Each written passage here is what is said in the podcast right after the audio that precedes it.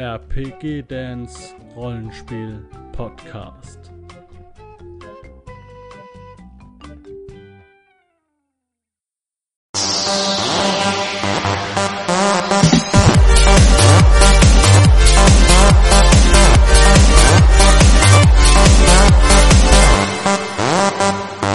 Hallo und herzlich willkommen zu einer weiteren Zufallsbegegnung. Wieder gar nicht mal so zufällig mit dem Nicknack und mit dem Dan. Hi. zusammen. Ich bin Ben, ich bin euer Host für den heutigen Abend und wir haben Der uns Spielleiter. der Spielleiter. Was eine wunderbare Überleitung. Wir haben uns nämlich gedacht, wir beginnen mal mit der Person, die hinter dem Spielleiterschirm sitzt, mit dem Spielleiter. Diverse Fragen, die sich auch immer wieder wiederholen, weil es ist immer so eine Sache, wie mache ich es eigentlich richtig? Wie leite ich eigentlich ein Rollenspiel am Tisch? Und diese Fragen, die gebe ich äh, offen in die Runde. Und damit es nicht ganz so offen ist, habe ich hier mal Warhammer Fantasy aus meinem Schrank gezogen. Man kann jedes Regelwerk nehmen, denn jedes Regelwerk hat einen Abschnitt, der heißt der Spielleiter. Uh. Ja, aber das Schöne an der Sache ist ja, dass es ja eine Triple-Geschichte sein wird, die wir jetzt aufnehmen. Das heißt, drei verwandte Themen, die alle für euch zusammenpassen werden.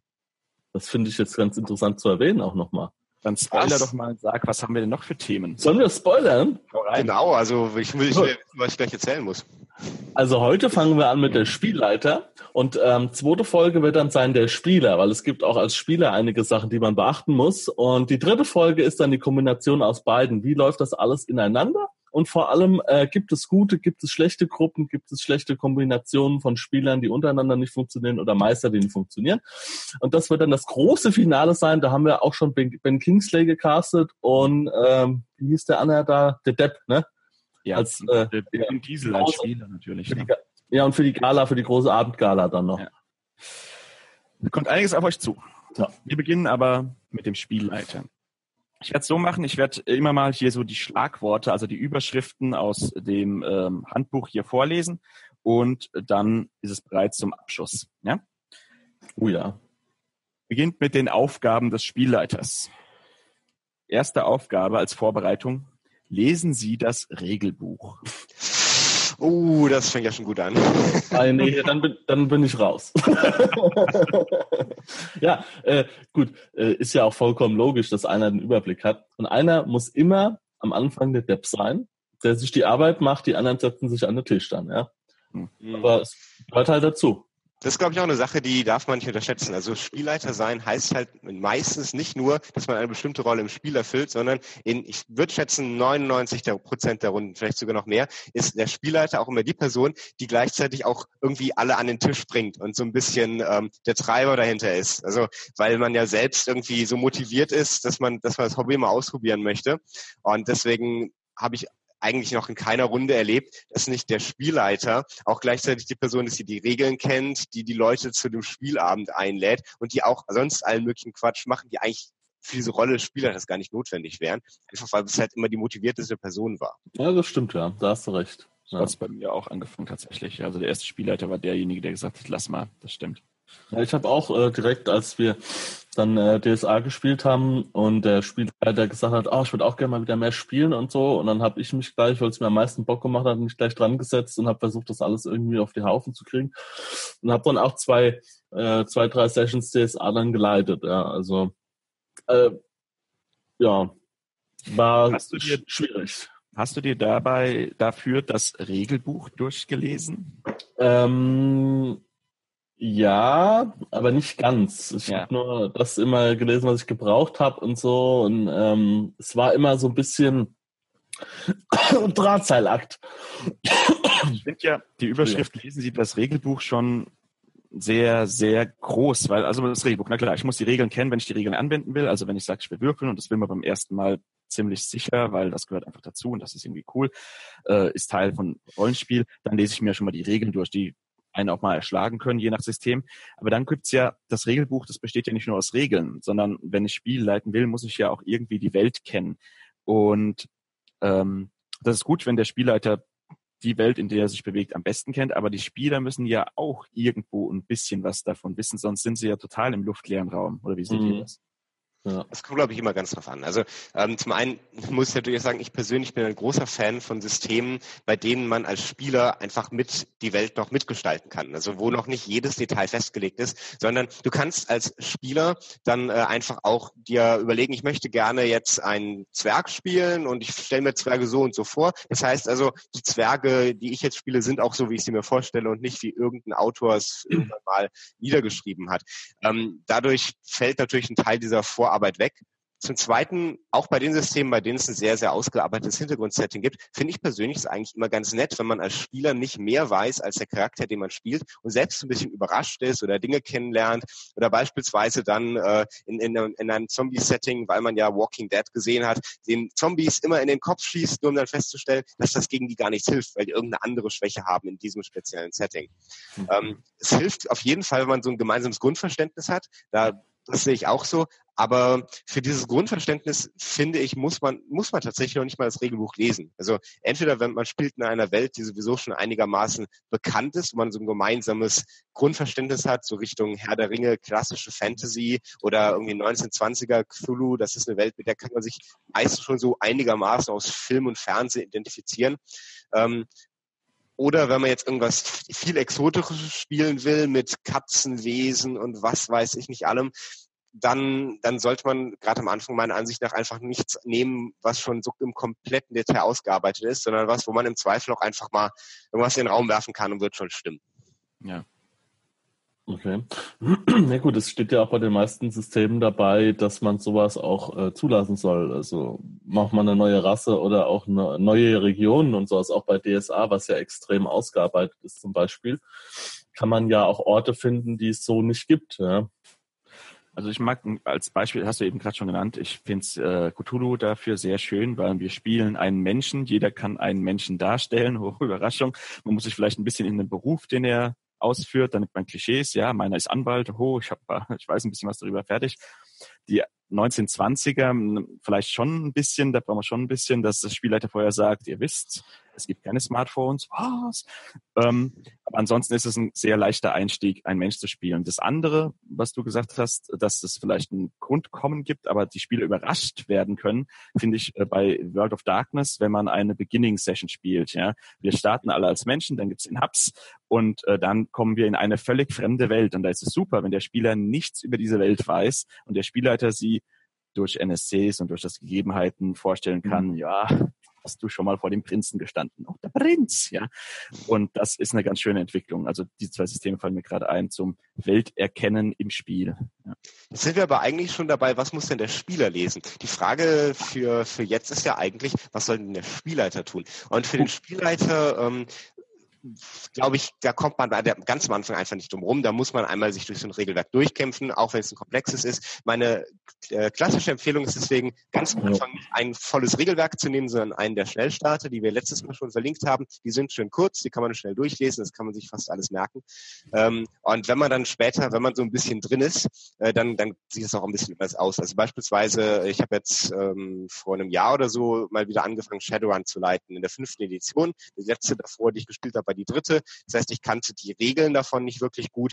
Ähm, die Welt, da war ich sowieso noch nie ein Profi, aber ich wollte es einfach mal ausprobieren. Und dann habe ich halt irgendwie die Kapitel, die jetzt für dieses konkrete Abenteuer, für diese Geschichte, die ich erzählen wollte, die habe ich mir mal angelesen und durchgelesen. bei dem Rest habe ich ehrlich gesagt mehr oder minder improvisiert. Ich habe was gemacht, das könnte von den Regeln so passen. Also wenn ich Autor ja, wäre, hätte ich mal reingeschrieben. Aber ob das jetzt tatsächlich so in den Büchern drin stand, ich bezweifle es. Das ist aber super. Das ist eine Überleitung, die ich jetzt gerade nehme. Und zwar zum zweiten Punkt. Bereiten Sie das Abenteuer vor.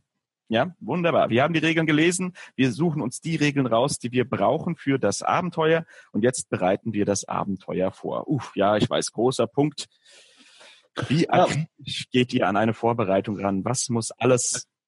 Da gibt es natürlich zwei Möglichkeiten. Das erste, nein, es gibt zweieinhalb Möglichkeiten. Das erste ist, man schreibt ein Abenteuer selbst. Das zweite ist, man holt sich eins, man kauft sich eins, was irgendwie vorgefertigt ist. Und die dritte Möglichkeit ist, ähm, man holt sich eins, was vorgefertigt ist und, und überarbeitet das nochmal nach seinem äh, Gusto, das bei uns auch ganz gerne mal gemacht wird. Ähm, der eine Master hat wenig Zeit bei uns in der Midgard-Gruppe und er macht dann ein vorgefertigtes Abenteuer, was er halt anpasst. Der andere schreibt hundertprozentig selbst, komplett.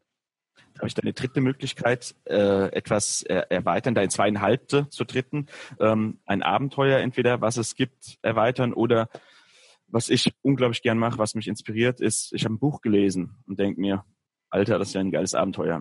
Film gesehen, eine Serie, ja, Walking Dead hast du jetzt gerade genannt, ja, und hab gedacht, da kann man eine kurze Kampagne draus machen und so weiter. Das heißt, etwas, was es existiert, in ein Rollenspiel packen, weil man sagt, das kann ich nochmal vielleicht sogar besser erzählen.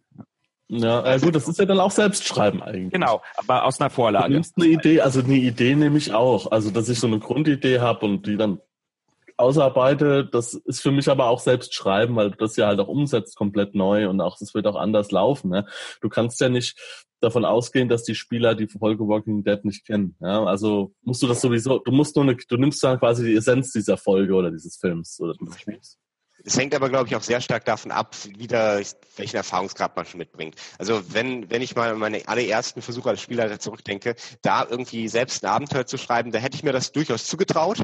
Aber so im Nachhinein weiß ich, das wäre absolut nichts geworden. Denn ähm, wenn man ein Abenteuer äh, gestalten will, muss man da sehr viel mehr Dinge bedenken als einen Plot. Etwas, was im Film gut funktioniert oder in einem Buch gut funktioniert, funktioniert in einer Spielrunde häufig gerade nicht gut, weil die meisten ähm, Filme und Bücher bestimmte Entscheidungen der Protagonisten voraussetzen. Und es gibt halt im Rollenspiel das gute alte Sprichwort, kein Plot überlebt den ersten Feindkontakt, also den Kontakt mit den Spielern. Und das gilt einfach äh, äh umso mehr, wenn man eine Anfängerrunde hat. Also gerade am Anfang würde ich auch immer zum vorgefertigten Abenteuer raten, mal wieder zum Thema Schnellstarter. Und auch später muss man sehr, sehr genau überlegen. Also beispielsweise, wenn ich jetzt nachdenke, wenn ich Abenteuer für Gruppe vorbereite, die bestehen auch nicht mehr aus einem echten Plot. Die bestehen aus Fraktionen, die bestimmte Interessen haben und bestimmte Pläne, die sie durchführen wollen. Aber was genau dann im Abenteuer passiert, das hängt dann doch zu 90 Prozent davon ab, was denn die Spieler überhaupt machen. Und da gibt es ja vielleicht zwei, drei vorbereitete Szenen, bei denen ich glaube, die werden schon auf jeden Fall irgendwo vorkommen. Aber selbst von denen gibt es dann immer wieder ein oder zwei. Da, da gehen die Spieler gnadenlos dran vorbei und da zwinge ich die dann auch nicht diesen Weg zu gehen, bloß weil ich da was vorbereitet habe, sondern dann merke ich manchmal fürs nächste Mal lieber bei der Vorbereitung auf die Sachen achten, die ich auch wiederverwerten kann, als auf die Sachen, die ich jetzt äh, irgendwie an einer bestimmten Stelle in den Plot pressen muss, damit sie auftauchen. Hm. Ja, also ich muss sagen, also ich habe mittlerweile festgestellt, ich bereite, äh, wenn ich Abenteuer leite, arbeite ich, ähm, bereite ich so vor, wie das auf die Gruppe passt. Ähm, ich habe zum Beispiel, wenn ich jetzt eine DSA-Sache vorbereitet habe, ähm, muss ich weniger vorbereiten, weil es halt ein Fantasy-Setting ist, was tolkienisch ist, was nicht so extrem aufwendig ist. Jetzt habe ich letztens, ähm, das ist auch auf meinem Kanal, habe ich Star Wars auf äh, Nieren und ähm, Herz und Nieren geprüft. Also das äh, Setting von Fantasy Flight Games jetzt mittlerweile macht es ja äh, nicht also Heidelberger, jetzt macht es ja mittlerweile Ulysses weiter und so weiter. Und habe das in meine äh, Midgard-Runde reingebracht und da war halt einer dabei, der absolut null Interesse an Star Wars hat. Der wusste nicht, wie die Roboter heißen. Also der, der, der war, war null, also wirklich, ich habe noch niemanden erlebt, der so wenig Hintergrundwissen hat. Ja, also der sagt, das sind zwei Roboter und so ein Schwatze. Ja. Das war dann der Darth Vader. So. Also null Interesse, null Ahnung, auch an Sci-Fi kein Interesse. Dieses Abenteuer, wo wir quasi versucht haben, äh, das mal zu etablieren, da musste ich dann sehr, sehr stark ausarbeiten, was jetzt den Informationsfluss angegangen ist. Ja? Also da habe ich viel, viel mehr Arbeit in die Recherche gesteckt, an, äh, an Hintergrundwissen, an Figuren, an ähm, äh, Rassen, an auch an Technologie und so weiter, ja, um das, um diese Welt quasi lebendig zu machen und ähm, um für, um den halt mitzunehmen. Ja. Wie gesagt, bei DSA brauche ich das nicht so stark. Und das brauche ich bei Cthulhu fast überhaupt nicht. Also da muss ich, da gucke ich mir dann, habe ich auch mal ein Abenteuer geleitet, da gucke ich mir dann halt 1920er. Ich habe eh Interesse an geschichtlichen Sachen. Da muss ich die Welt nicht so sehr vorbereiten. Da muss ich nur ein paar Details vorbereiten. Vielleicht irgendwelche äh, altbackenen Begriffe, jetzt wenn es 1920 spielt, altbackene Klamotten, irgendwelche Dinge, die halt äh, ganz anders funktionieren. Da gibt es vielleicht nochmal eine Postkutsche oder sonstige Dinge. Ja. Mag sein. Und wieder eine Überleitung. Ich merke es, ihr spielt mir heute Bälle zu. ähm, ja, zum, zum ähm, Vorbereiten. Cthulhu nehme ich mal, also mit Cthulhu, als ich angefangen habe, 2001, glaube ich, also als Pegasus es übernommen hat und äh, in Deutschland etwas größer gemacht hat, ähm, habe ich das erste Mal und seitdem immer häufiger mit Handouts gearbeitet ähm, was ja auch eine Vorbereitung ist und Arbeit. Und äh, gerade Cthulhu ist das super, wenn ich den Spielern was in die Hand gebe, wo sie selber forschen, lesen, rätseln können. Beziehungsweise dann bis hin zu Audio-Tracks, ja, die man abspielen kann. Ähm, ja, wie seht ihr das? Also klar, ich wollte, bevor die Frage kommt, noch kurz äh, abschließen. Ähm, dass äh, wenn man das erste Abenteuer vorbereitet, natürlich auch ähm, lower the bar, also nicht zu hohe Ansprüche an sich selbst, der Riesenplotter, Kinofilm. Meine ersten Abenteuer waren D&D, das ist ein Dungeon Crawler. Ich habe tatsächlich auf Millimeterpapier mir ein Dungeon ausgemalt, da kommt das, da kommt das. Und die Spieler, die auch Anfänger waren, die haben nicht komplett quergeschossen mit wahnsinnigen Ideen, sondern die wollten den Dungeon erforschen, am Schluss den Schatz finden. Das funktioniert auch. Ja, es muss kein großes High-End tief in die Rolle versinken. Da kommen wir wieder zum Spieler, ja. Aber selbst das nicht zu hohe Ansprüche, gerade am Anfang. Ja, man kann ja, ja schon ein Stück wachsen. Gut, Handouts, Materialien, Requisiten. Materialien sind toll, vor allem, wenn sie einen konkreten Zweck erfüllen. Also ich persönlich bin kein so großer Fan wie manch andere davon, wenn man irgendwie den, den alten Schädel auf den Tisch stellt, der halt in dem Grab äh, auftaucht, äh, der aber sonst auch keinen Schädel. Äh, aber beispielsweise, ähm, wenn man damit Rätsel ausgestalten kann, finde ich das auch immer klasse. Also ein Beispiel ähm, aus einer Kampagne, in der ich selbst das gerade nutze, da müssen die Helden in ein altes Archiv und Informationen sammeln. Und im Abenteuer ist vorgesehen, dass sie eben mit den Würfeln bestimmte Proben würfeln, um dadurch etwas zu erfahren darüber, welche Dokumente von wann kommen, wie die Zusammenhänge sind, das Ganze historisch einzuordnen. Das fand ich persönlich langweilig, also habe ich äh, zusätzlich zu den vier, fünf Quellen, die es schon vorgeschrieben in diesem äh, geschriebenen Abenteuer gab, nochmal zehn weitere geschrieben, die allesamt jetzt mit dem Abenteuerplot nichts zu tun hatten, aber halt alle datiert waren, sodass man als Spieler sich die Quellen nehmen kann, legt die nebeneinander und überlegt, Moment, hier wird ein Ereignis erwähnt, das wird in der Quelle auch erwähnt, aber da ist es zehn Jahre in der Vergangenheit, also müssen die jetzt irgendwie nacheinander liegen und kann sich so sozusagen dann diese komplette Geschichte aus diesem Archiv zusammenreimen oder ein einziges Mal irgendwas zu würfeln. Oder also das ist, äh, ja? so quasi so ein äh, Minispiel im, äh, im Spiel quasi. Ja, genau, genau. Und dann als zweites Beispiel, was ähm, so halb Richtung Handouts geht, aber so eine ähnliche Vorbereitung ist, auch wenn es in dem Fall nur erzählt war. Ähm, eine Geschichte, die ich selbst so nicht erlebt habe, aber es gibt auch ein anderes relativ bekanntes DSA-Abenteuer, in dem man herausfinden muss, dass äh, an zwölf Orten jeweils ein bestimmtes Gebäude steht.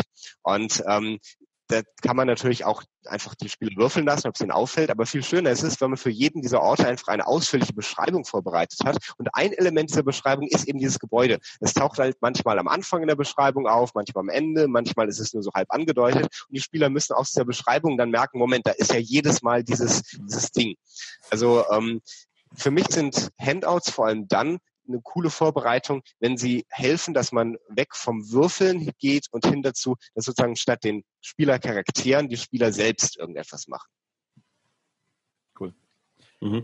Also so Handouts, muss ich ganz ehrlich sagen, da bin ich eher überhaupt nicht so mit dabei. Also immer man einen Brief ausdruckt, ja, aber ansonsten habe ich damit eigentlich nicht viel zu tun, außer jetzt mal die Miniaturen für, ähm, für Schlachtaufstellungen oder Kampfaufstellungen, was weiß ich, die kleinen Zombie oder die kleinen, die kleinen Krieger und solche Sachen, ja. Aber ansonsten mit Miniaturen mache ich eher weniger.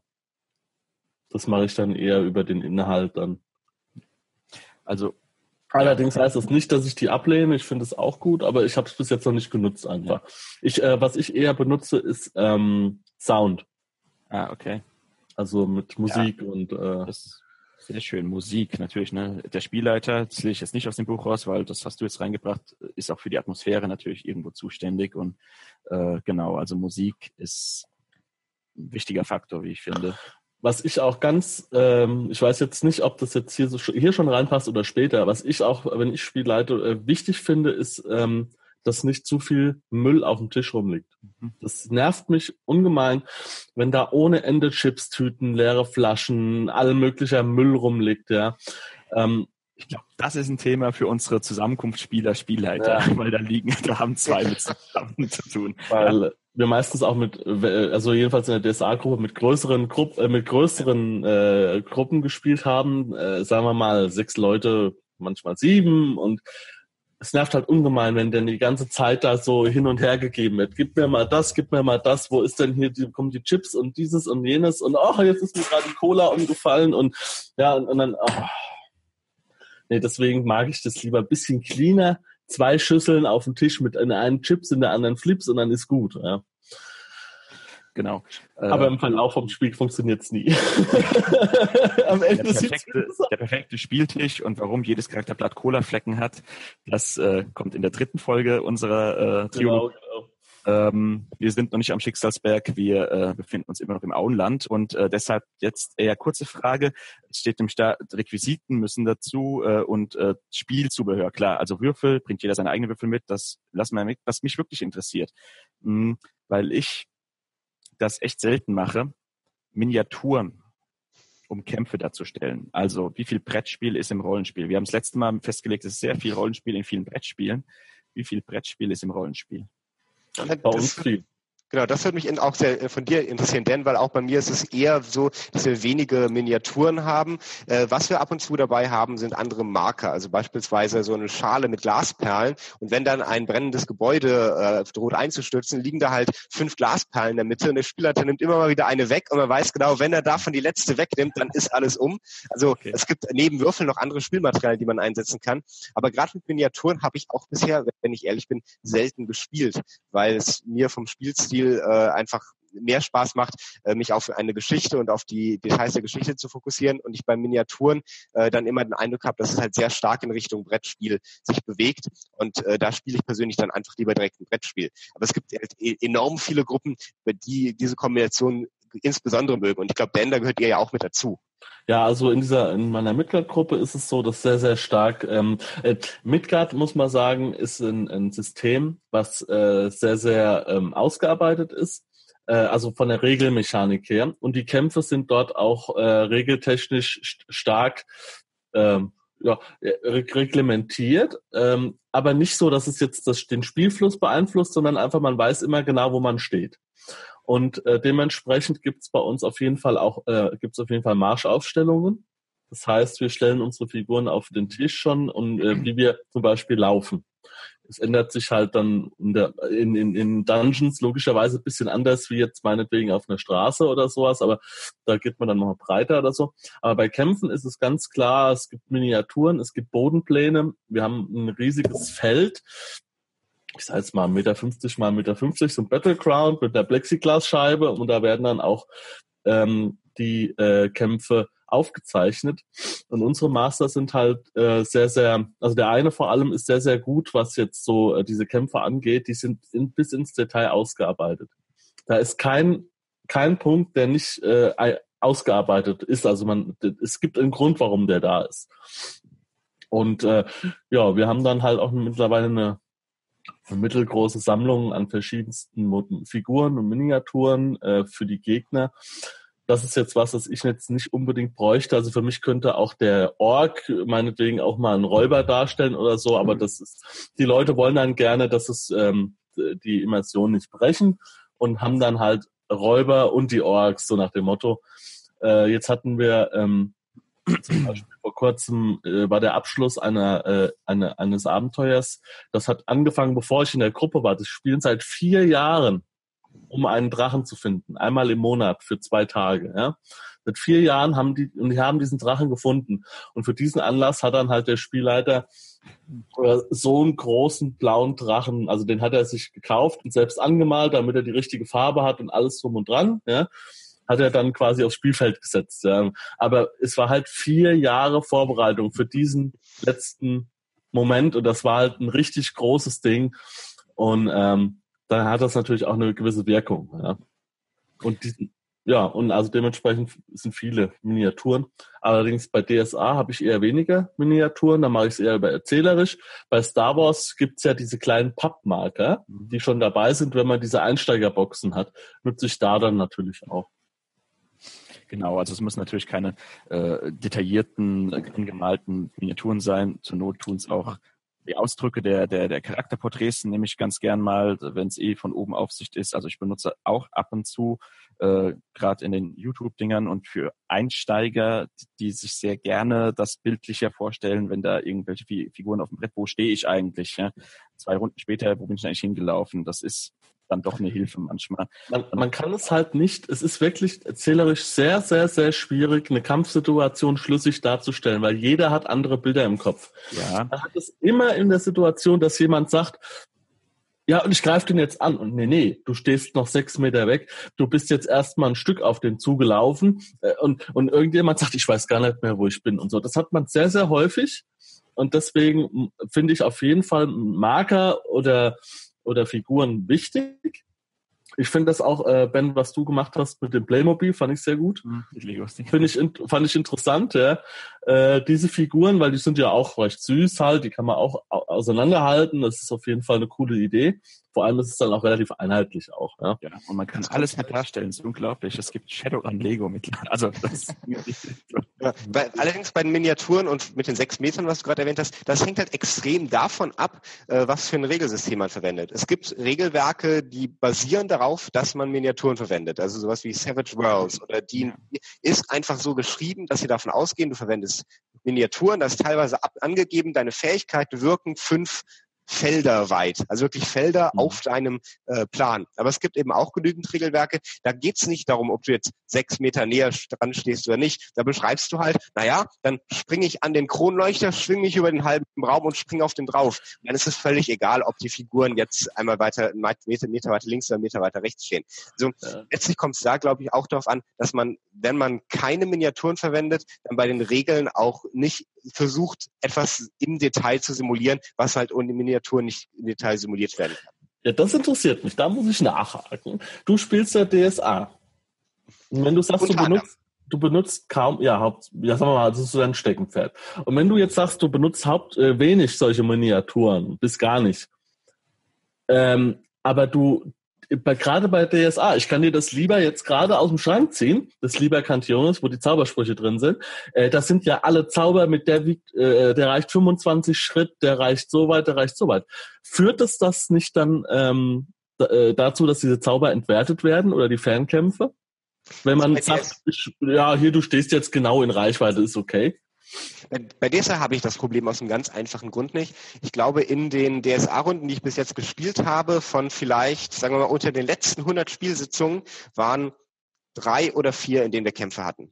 Dadurch, dass wir da einfach fast nie kämpfen, ergibt sich diese Problematik nicht. Wenn wir dann doch mal kämpfen, dann ähm, ist es meistens so, dass man es halt so grob nach Daumen macht. Da gibt es sozusagen die Entfernung steht daneben steht mittelweit weg und steht weit weg. Und alle Zauber, die jetzt irgendwie acht Schritt oder sowas in Entfernung haben, die zählen für mich und oder auch für die anderen Spieler dann immer als steht mittelweit weg. Das heißt, wenn du direkt daneben stehst, kannst du es machen. Wenn du mittelweit weg stehst, kannst du es machen. Wenn du noch weit weg stehst, kannst du es halt nicht machen. Andersrum als Nahkämpfer kannst du nur agieren, wenn du nah dran stehst. Das heißt, du musst irgendwie einmal hingelaufen sein. Und ob du dann genau bis ankommst oder nicht, das ist dann ein Detail, darauf gehen wir meistens nicht mal ein, sondern man sagt halt, ja, wenn du einmal losrennst, dann kommst du eigentlich noch mal an. Okay. Wir haben gerade die Warnung, zehn Minuten nochmal zum Aufnehmen. Deshalb würde ich diese Sache wieder zur Überleitung nehmen und letztendlich ähm, ein paar Spielleiten goldene Regeln einwerfen, die wir noch diskutieren können. Zwei würde ich gerne noch wenigstens abhandeln. Und zwar ähm, Regelauslegung wird hier genannt. Ähm, einmal die Schiedsrichterfunktion des Spielleiters mit dem Begriff ähm, seien Sie immer gerecht und Ihr Wort ist Gesetz. ja, ist schön, schön, schön, wie diese konträr gegeneinander stehen. Ne? naja, das nicht unbedingt. Ich meine, das, das gute alte philosophische Problem, dass äh, der, die beste Staatsform ist ein gerechter, äh, gerechter Diktator mhm. äh, sozusagen. Äh, du hast halt das Problem, dass du, wenn du einen ungerechten Diktator hast, nichts mehr gegen machen kannst. Das ist in gewisser Weise eine Widerspiegelung von der Situation am Spieltisch. Als Spielleiter hast du in den meisten Runden enorm hohe Macht, darüber zu entscheiden, was passiert. Und es gibt auch viele Runden, in denen musst du dich tatsächlich noch nicht mal an das halten, was im Regelbuch steht. Da, da sind die Spieler völlig einverstanden, wenn du sagst, nee, ähm, das steht zwar so im Regelbuch, aber das machen wir diesmal genau andersrum deswegen hast du es alles nicht geschafft, was du normalerweise geschafft hättest. Meisterwillkür. Genau, die haben damit Riesenprobleme. Die sagen im Moment, als Spielleiter musst du dich exakt an die Regeln halten, wie sie im Buch stehen, sonst haben wir als Spieler ja gar keine Chance, uns vernünftig vorzubereiten. Und das, was wir geplant haben, funktioniert alles nicht mehr. Ähm, am Ende, sage ich immer, muss es, muss es allen am Tisch Spaß machen. Also es ist, glaube ich, eine Sache, über die sollte man am Anfang irgendwann mal kurz geredet haben, weil es sowohl blöd ist, als Spieler da zu sitzen, der Spielleiter ändert auf einmal alle Regeln, man denkt sich, boah, darauf habe ich jetzt gar keinen Bock. Aber andersrum ist es auch blöd, wenn man als Spielleiter ein Abenteuer mit so einem interessanten Twist aufgebaut hat, aber dieser Twist, der passt halt nicht so 100% dazu, wie die Regeln im Regelbuch stehen. Da muss man so ein bisschen hin und her massieren und dann sagen die Spielleiter, nee, also das geht aber gar nicht. Das muss man meiner Ansicht nach zumindest mal am Anfang geklärt haben. Wie man es dann macht, ist letztlich aber eigentlich wieder egal. Ja, die guten alten Hausregeln, aber die vorher abklären mit den Spielern. Ja, das ist nicht, das ist immer so leicht gesagt, ne? Das stimmt. ähm, deshalb, das ist aber eher eine Sache, die ich am Schluss äh, kurz nochmal aufgeben würde. Ähm, ähm, ein, ein, ein Schlagwort noch, was wir vielleicht äh, diskutieren würden. Ähm, die zweite Sache, neben den Regeln ist die Welt. Ja, das äh, jedes Regelwerk äh, teilt sich in Regeln und Welt und äh, deshalb wird hier die Weltsimulation und die NSCs spielen als zwei große Schlagworte. Also Atmosphäre schaffen mit Musik. Ähm, wir sind die Regisseure, wir sind die Bühnenausstatter, wir sind diejenigen, die das komplette Umfeld vorgeben und die Akteure darin ähm, bewegen lassen. Ja, und das ist eine Riesenaufgabe. Das ist tatsächlich eine Riesenaufgabe, ja. je nachdem, wie groß der Anspruch ist. Ja, der Dungeon Crawler ist, wie gesagt, einfacher. Aber eine Welt wirklich zu beleben, dass jeder diese, du, Dan hat die Immersion vorhin angesprochen, dass diese Immersion bei jedem Spieler kommt, ja, und sagt, nee, das ist kein Ork, das ist ein Bandit und ich will da jetzt einen Ork sehen. Ähm, das erzählerisch schaffen, ähm, das finde ich neben also über den Regeln sogar mit die größte Aufgabe vom Spielleiter.